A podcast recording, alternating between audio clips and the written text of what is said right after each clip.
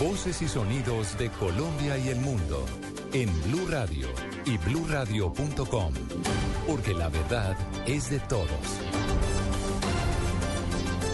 12 del mediodía, dos minutos, las noticias y la información más importante hasta ahora en Blue Radio. Hasta ahora la Oficina Nacional de Gestión del Riesgo entrega un balance sobre la situación en el país luego del sismo ocurrido esta mañana con epicentro en el departamento de Nariño. Paula Bermúdez se encuentra con Carlos Iván Márquez. Tenemos el más reciente reporte desde la Dirección de Gestión del Riesgo con el doctor Carlos Iván Márquez. ¿Cuál es? Bienvenido a Noticias Caracol. Buen día. Bueno, buen día. El reporte oficial del Servicio Geológico es el siguiente. El sismo ocurrió a las 9 y 16 de la mañana. Es eh, de una profundidad de 186 kilómetros profundo con una intensidad de 6.9. Eh, se descarta desde el principio cualquier amenaza de tsunami porque fue en la parte del Pacífico y esto genera también todo un barrido que ya estamos realizando con todas las entidades. Afortunadamente no hay daños fuertes, algunas situaciones eh, de viviendas averiadas en gran parte de los municipios del Cauca y de Nariño, pero sobre eso activamos todo el sistema atendiendo y generando todo una, eh, un barrido para descartar cualquier situación grave. ¿En qué municipios, de cuáles departamentos, doctor Márquez, esos daños materiales?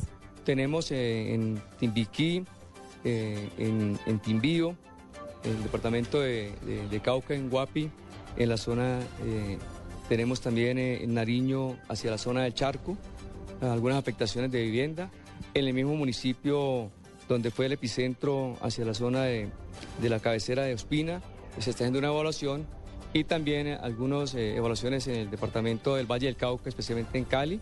Y también, por cierto, en Bogotá se está haciendo una evaluación que en el centro se presentaron algunas eh, eh, afectaciones de vidrios y demás, pero sin consecuencias fuertes, sino por el contrario leves, pero ya en un proceso de evaluación y para atenderlo de manera urgente. Muy bien, era el primer reporte oficial luego de este sismo de 6.9 grados registrado con epicentro en Ospina, Nariño, del director nacional del riesgo Carlos Iván Márquez. Información desde Bogotá con Paola Bermúdez López para Blue Radio.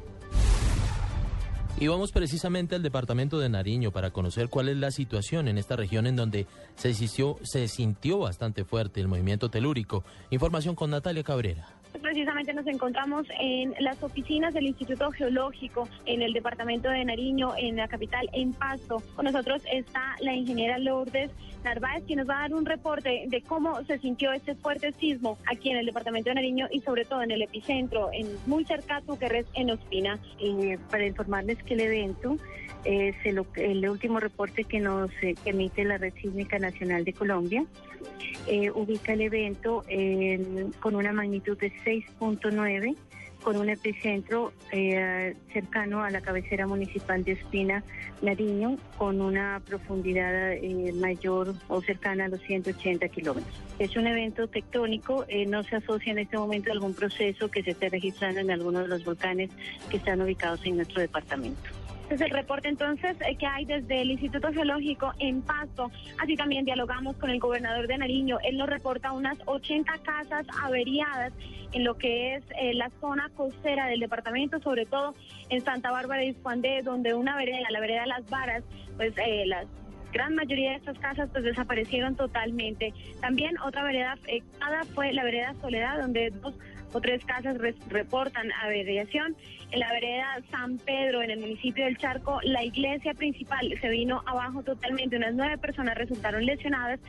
Según eh, hasta este momento los organismos de socorro son lesiones leves y también abajo totalmente unas nueve personas resultaron lesionadas. Según eh, hasta este momento los organismos de socorro son lesiones leves y también eh, tenemos reporte de algunas lesionados en el, de algunas veredas afectadas en el Túquerres, donde fue el epicentro, y también regional para la atención y prevención de emergencias. Y estaremos muy pendientes entonces del desarrollo de esta noticia y los reportes que nos den niño el Comité Regional para la atención y prevención de emergencias. Y estaremos muy pendientes entonces del desarrollo de esta noticia y los reportes que nos den desde los 64 municipios que reportaron el temblor. Desde Pasto, Blue Radio, Natalia Cabrera. Y en Cali también se vivieron momentos de pánico. Juan Carlos Villani nos tiene el reporte precisamente allí en Cali, donde en una clínica de, miedo Esto fue lo que dice o esto es lo que dice allí la gente en la capital del Valle. Juan Carlos Villano. Buenos días. A esta hora los organismos de socorro de Cali realizan un recorrido por algunas edificaciones en el sur, especialmente de la capital del Valle, para tratar de revisarlos y así obtener un balance de cuáles y cuántos han sido los daños que han eh, afectado algunas de estas edificaciones luego de este movimiento telúrico.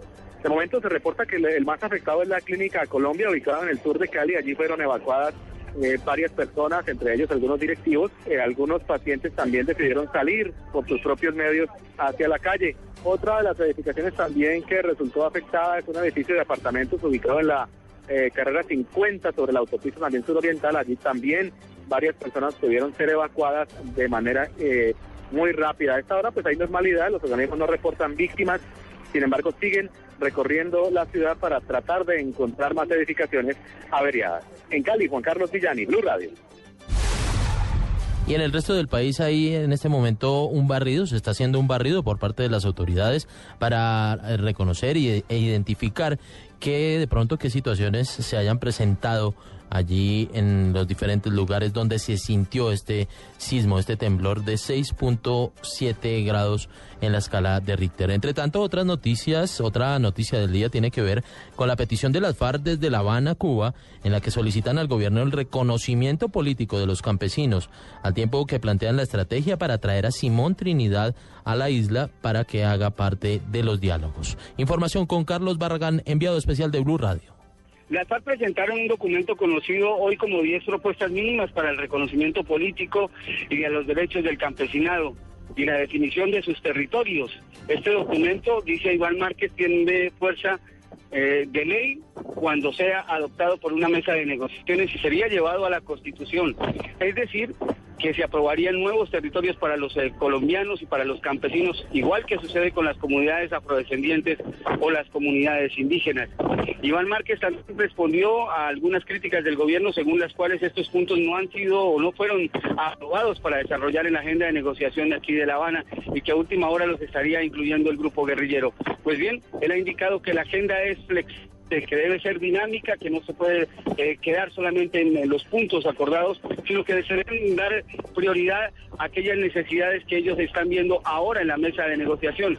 Para mañana o para las próximas se espera un duro pronunciamiento de Humberto de la calle de Lombana frente a estos hechos. Carlos Eduardo Barragán Rosso, Blue Radio. Y en Medellín, los conductores de buses alimentadores del metro de esta ciudad de la capital antioqueña anunciaron un cese de actividades a partir de hoy. ¿Cuáles son las razones, Beatriz Rojas? En las últimas horas se dio a conocer que 39 buses de la ruta integrada del Metro de Medellín, que presta servicio hacia el sector de Belencito en la comuna 13 de la ciudad, pararán su servicio a partir del día de hoy por la aparición de una nueva vacuna. 40 mil pesos dicen que les están cobrando los grupos delincuenciales que delinquen en esta zona de la ciudad. Explican que ya el trabajo no les da para pagar tantas extorsiones. El paro se extenderá hasta que los conductores de esta ruta de transporte reciban una solución por parte de las autoridades. Recordemos que estos buses son la ruta alimentadora del metro de Medellín que presta el servicio de la estación del metro de San Javier hacia la Comuna 13. En Medellín, Beatriz Rojas, Blue Radio. Y la Fundación para la Libertad de Prensa, como es habitual el Día del Periodista, entregó un balance sobre la situación actual de los comunicadores en el país. Información con Jenny Navarro. Muy buenos días. Es la radiografía de la situación de la libertad de prensa en el 2012, elaborada precisamente por la Fundación para la Libertad de Prensa AFLIT, que ve con preocupación que se hayan registrado un total de 158 agresiones directas contra periodistas en el ejercicio de su oficio, entre las que se incluye el asesinato de Guillermo Quiroz en San Pedro Sucre, el atentado contra Fernando Londoño en Bogotá, la amenaza colectiva de 10 periodistas de Santa Marta, Magdalena, el desplazamiento forzado de seis reporteros y el exilio de. Igualmente preocupa el estado de impunidad en que se encuentran varias investigaciones. En 2012 prescribieron dos casos de asesinatos de periodistas, el de José Domingo Cortés Soto del diario El Otún, baleado el 15 de noviembre de 1992 en Valencia, Córdoba, y el de John Félix Tirado Castañeda del emisora Ondas de Lurrá, ocurrió el 5 de agosto del mismo año en Cartago Valle. Eso significa que de los 140 periodistas asesinados desde 1977, hay 50 49 casos que ya prescribieron. La FLIP registró el incremento de procesos judiciales contra periodistas como método de censura. En el 2012 la inquietud ha llegado al extremo con la condena dada por el Tribunal Superior de Cundinamarca contra el periodista de Fusagasugá, Luis Agustín González, por el delito de injuria tras cuestionar en un editorial las aspiraciones políticas de una reconocida dirigente del departamento. Por último, en el 2012 se dieron algunos avances en el reconocimiento de los periodistas que han sido afectados por el conflicto. En el marco de la ley de víctimas, la Unidad de Atención y Reparación de Víctimas reconoció a los periodistas como una población beneficiaria de reparación colectiva y la Alcaldía de Bogotá a través del Centro de Memoria Digital hizo un monumento a los afectados por el conflicto dentro de las que se incluyó a los periodistas. Jenny Navarro, Blue Radio. Noticias contra reloj en Blue Radio. Otras noticias en desarrollo en el mundo. Nemo, la fuerte tormenta de nieve y viento que azota desde ayer el noreste de Estados Unidos, causó al menos un muerto y dejó hoy sin energía eléctrica a 650 mil hogares, además de provocar una acumulación de hasta un metro de nieve. Las autoridades de este país declararon el estado de emergencia en varias ciudades, donde también en algunas de ellas se emitió una prohibición de circular por carretera en todo el estado. Hinchas del club del fútbol O'Higgins de Chile murieron hoy y 21 quedaron heridos al caer el bus. Fueron 15 hinchas exactamente que los llevaba al bus de regreso a su ciudad luego de ver el triunfo de su equipo ante el Huachipato de Talhuacano, informaron dirigentes del club de Primera División. Un incendio forestal avanza hoy y está fuera de control en el sur de Argentina. Y acerca del, cerca del mediodía las llamas ya habían consumido cerca de 100 hectáreas del bosque nativo en esta región de ese país del sur del continente. Son las 12 del mediodía, 14 minutos. Vamos ahora a Barranquilla, donde hay hoy una nueva jornada del carnaval esta importante ciudad del país. Allí está Claudia Villarreal, que se conoce que cómo sigue la fiesta en el día de hoy. Alejandro, muy buenas tardes. Un saludo muy especial desde esta calurosa día 40. Este es el escenario principal de los grandes desfiles del Carnaval de Barranquilla. Hoy arranca en firme esta gran fiesta del Bicentenario, este gran Carnaval del Bicentenario. Y hoy es el día de la batalla de Flores. Recordemos una batalla que comenzó en el año 1903, el final de la Guerra de los Mil Días. Y hoy es una gran guerra, pero de alegría, de entusiasmo, de artistas, de reinas, de disfraces, de un gran colorido y un pueblo barranquillero ovacionando todo este gran desfile. Eh, son 350 grupos folclóricos, hoy estarán también en este recorrido 19 carrozas. La reina de la tradición es el nombre de la carroza de la reina del carnaval, Daniela Cepeda Tarú, está diseñada por Elías Torres. 19 trailers con artistas, grandes artistas musicales, como el Checo Costa que tengo aquí a mi lado. El Checo, preparado, listo para estar en esta gran carroza de Caracol Televisión Blue Radio en la Vía 40. Bueno, contentísimo una vez más ser parte del Carnaval de Barranquilla, estar en la Batalla de Flores, una experiencia más, contentísimo del Super Congo que me acaban de declarar Super Congo, estaremos el lunes en Santiago de la Orquesta, estaré en muchas presentaciones aquí en la Batalla de Flores, estaré en el Hotel Dan, estaré en Santa Marta, en Baranoa, en el Country Club, como siempre llevando de música de carnaval no solamente a los barranquilleros. Esta es la fiesta que se vive en Barranquilla, el carnaval. Seguimos atentos y muy pendientes precisamente allí de las actividades que se llevan a cabo en la ciudad costera. El carnaval, uno de los carnavales más importantes del mundo. Son las 12 del mediodía, 15 minutos. Estas son las noticias en Blue Radio.